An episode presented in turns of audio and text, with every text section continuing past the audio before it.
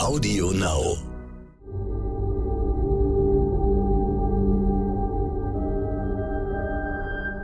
Es ist Dienstag, der 5. April. Hallo und herzlich willkommen zum Stern-Podcast Ukraine die Lage mit Carlo Masala, dem Militärexperten und Politikprofessor von der Bundeswehr-Universität in München und mit mir, Stefan Schmitz, aus dem Hauptstadtbüro von Stern und Kapital. Reden wollen wir über den Krieg in der Ukraine und das heißt in diesen Tagen über die schrecklichen Bilder aus Butscha, dem kleinen Ort nördlich von Kiew, wo offenbar wahllos Zivilisten getötet worden sind. Die Empörung ist groß, genauso laut wie der Ruf nach Konsequenzen. Herr Massala, ist das ein Wendepunkt dieses Konfliktes? Es könnte einer werden, wenn der öffentliche Druck der westlichen Gesellschaften, sage ich mal, nach jetzt Maßnahmen, härteren Maßnahmen zu ergreifen, äh, beständig steigt. Momentan versucht ja die Politik, nicht nur die deutsche, sondern auch äh, in Europa und in den USA, hier diesen Druck abzuwehren, äh, weil die Maßnahmen, die mit Blick auf diese Massaker zu ergreifen werden, natürlich einen kompletten Wendepunkt westlicher Politik darstellen würden. Jetzt sagt ja die ukrainische Seite, dass das, was in Butscha geschehen ist, wahrscheinlich kein Einzelfall ist und dass es sowohl in der Region als auch im Osten des Landes weitere ähnliche Grausamkeiten gibt, vielleicht sogar noch schlimmere Verbrechen. Von daher ist ja eher zu erwarten, dass der Druck hoch bleibt, dass der Westen da sich in dieser Art neu positioniert und jetzt zum kompletten Bruch kommt. Ja, das ist zu erwarten, weil es äh, ist sehr wahrscheinlich, dass wir noch weitere dieser Bilder erleben werden. Mariupol ist die Frage, kommen da unabhängige Beobachter rein und können da Sachen dokumentieren? Äh, das wissen wir alles nicht, aber es ist zu erwarten, dass wir noch weitere solche Bilder in den nächsten Wochen sehen werden, ja. Es, Sie haben es erwähnt, es gibt ja keine unabhängigen Beobachter in diesen Regionen. Ist denn die Darstellung der ukrainischen Seite, dass es sich um Kriegsverbrechen der Russen handelt, über jeden Zweifel erhaben? Oder kann es nicht doch sein, dass da irgendwie Propaganda eine Rolle spielt und man erst Gewissheit hat, nachdem irgendwie Gerichtsmediziner dort die Leichen untersucht haben, nachdem irgendwie eine internationale Untersuchung stattgefunden hat? Also, es ist natürlich zu wünschen, dass es eine internationale Untersuchung gibt. Aber wir wissen zum Beispiel jetzt bei, bei dem jüngsten Fall, dass Satellitenbilder, die New York Times hat das gestern äh, berichtet, dass Satellitenbilder zeigen, dass die Leichen dort schon seit Tagen liegen. Also das ganze, äh, der ganze Versuch der Russischen Föderation, dieses Massaker den Ukrainern in die Schuhe zu schieben, ähm, weil die Argumentation lautet ja, unsere Truppen haben den Ort verlassen, der Bürgermeister hat die Befreiung gefeiert und danach finden sich plötzlich Leichen, die, die bricht ja jetzt schon in sich zusammen. Also von daher, es ist keine ukrainische Propaganda, es ist äh, bittere, blutige Realität des Krieges. Wenn man diese Bilder sieht und äh, weiß, dass da Truppen eines, eines großen und mächtigen Staates involviert sind, dann fragt man sich natürlich sofort, ist das irgendwie ein, ein Exzess von Soldaten, die frustriert sind, die äh, schlecht versorgt sind, was auch immer, oder ist das eine von der politischen Führung gesteuerte und beauftragte Strategie? Also von der politischen Führung gesteuert und beauftragt ist, das werden wir nie erfahren oder das werden wir erst dann erfahren, wenn Russland zusammenbricht und äh, man den Zugang zu den Archiven bekommt.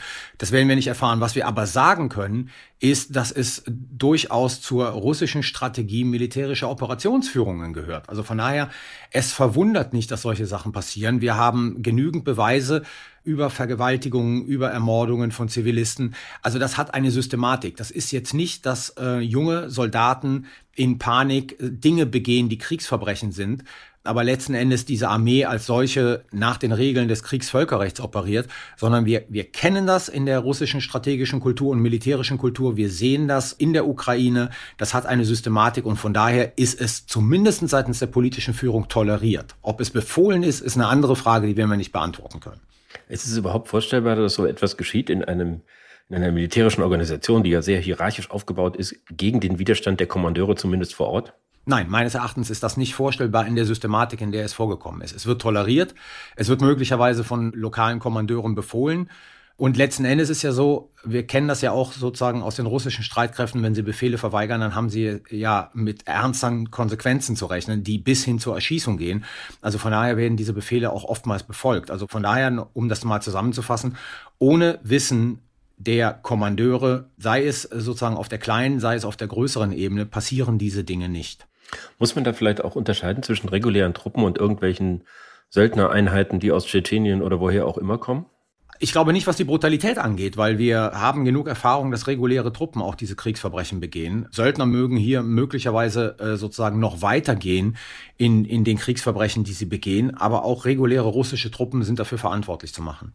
In jedem Fall ist ja die politische Führung dafür verantwortlich, was dort am Boden geschieht. Nun gibt es Forderungen aus den USA, von Joe Biden auch, dass man Wladimir Putin als Kriegsverbrecher vor Gericht stellt. Ist das ein denkbares Szenario auch nach seinem Sturz? Es scheint irgendwie eine sehr weit entfernte Vorstellung. Also, Dass man ihn anklagen wird, davon gehe ich aus, wenn die Beweise gesammelt und ausgewertet sind. Die Frage ist, was heißt nach einem Sturz? Wenn es sozusagen eine Absetzung Wladimir Putins wird, ähm, aber ansonsten das russische System intakt bleibt als solches, dann glaube ich nicht, dass die russische Föderation Wladimir Putin nach Den Haag ausliefern wird.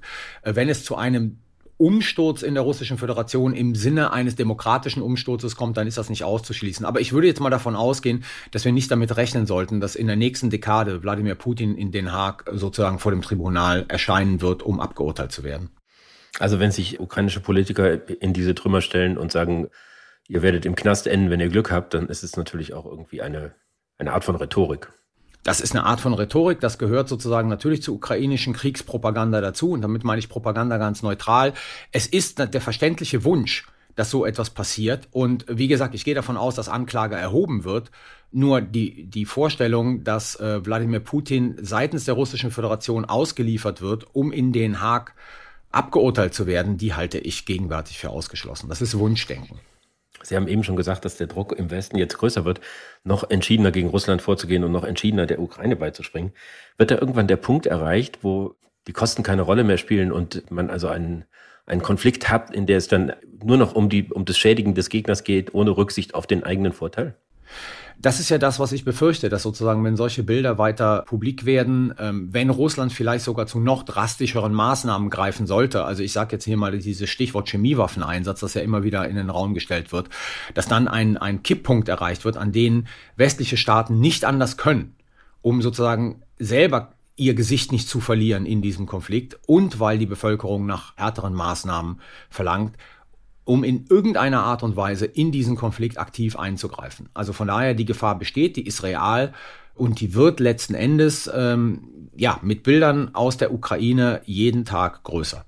Könnte es einen solchen Kipppunkt auch in den Bemühungen der beiden Seiten, also der beiden Konfliktparteien geben, eine politische Beilegung anzustreben? Es ist ja schwer vorstellbar, dass sich Vertreter beider Seiten jetzt einfach an einen Tisch setzen und weiter verhandeln ja, ich sehe ja eher sozusagen die Problematik, dass nach dem, was wir jetzt äh, in den letzten zwei Tagen gesehen haben und nach dem, was wir möglicherweise in den nächsten Wochen noch sehen werden an Bildern, dass diese Verhandlungen komplett ad acta gelegt werden, weil es natürlich für die ukrainische Regierung schwer vorstellbar ist, dass sie mit der russischen Delegation verhandelt, die A, diese Verbrechen leugnet, die Verantwortlichen nicht zur Rechenschaft zieht und B, sozusagen sich damit an einen Tisch zu setzen, um dann halt über territoriale Fragen mit Blick auf die Ukraine zu verhandeln. Das halte ich ab einem gewissen Punkt für nicht mehr möglich.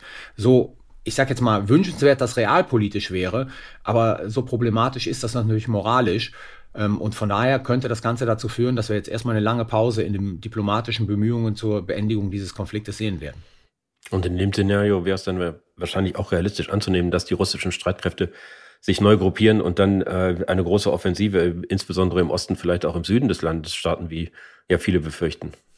Ja, die Anzeichen sehen wir ja jetzt schon dafür. Also von daher, es geht jetzt wohl militärisch gesehen zunächst einmal nur noch um die Oblaste. Also das heißt, äh, Luhansk und Donetsk zu erobern, ähm, Krim zu halten natürlich, äh, Landbrücke zu sichern. Also der Kampf wird sich jetzt auf den Osten der Ukraine und auf den Süden der Ukraine äh, verlagern. In Deutschland sieht man ja oder in der deutschen Politik, dass sich jetzt der Bundespräsident im Grunde verabschiedet hat von den vergangenen 20 Jahren seiner Russlandpolitik und eingeräumt hat, dass er da fehlgeleitet war. Auch andere tun das. ist eine ganze Generation, die irgendwie ihre politische Vergangenheit und ihre Sicht auf Europa neu bewertet. Glauben Sie, dass dieser Traum von einem europäischen Haus, in dem alle Völker friedlich zusammenleben, für viele Jahre, für Jahrzehnte ausgeträumt ist? Ich glaube, das kann man jetzt schon sehr deutlich sehen. Es wird auf die, die nächste Dekade, und ich sage immer Dekade, weil ja Putin bis 2034 Präsident ist. Deswegen meint Dekade einen, einen sehr langen Zeitraum diese Bemühungen zur Schaffung eines europäischen Hauses, in dem sozusagen Staaten friedlich nebeneinander koexistieren, trotz Konflikten keine Gewalt anwenden, äh, von dieser Vorstellung muss man sich für lange Zeit verabschieden. Jetzt geht es erstmal um die Wiederherstellung der, ich benutze jetzt den Begriff von Olaf Scholz, der Wehrhaftigkeit des Westens gegenüber einem aggressiven und neoimperialistischen Russlands. Und erst wenn diese Wehrhaftigkeit äh, wiederhergestellt wird, dann werden wir möglicherweise die ersten Versuche sehen, in kooperative Beziehungen äh, zur Russischen Föderation wiederzutreten. Aber für lange Zeit halte ich äh, diese Vorstellung gemeinsamer europäischer Sicherheit für komplett ausgeschlossen und ad acta oder zu Grabe getragen. Herr Massala, ich danke Ihnen. Ich danke Ihnen. Das war Ukraine die Lage. Die nächste Folge finden Sie, wenn Sie mögen, am Freitag bei stern.de, Audio Now und überall, wo es Podcasts gibt. Natürlich können Sie unser Angebot auch abonnieren. Wir freuen uns darüber. Und wenn Sie noch mehr erfahren wollen zu den Themen des Tages, dann empfehle ich Ihnen unseren Stern-Podcast Heute wichtig. Den Menschen in der Ukraine hilft die Stiftung Stern. Auch da finden Sie alle weiteren Informationen, falls Sie spenden wollen, auf unserer Webseite stern.de. Vielen Dank und hoffentlich bis Freitag.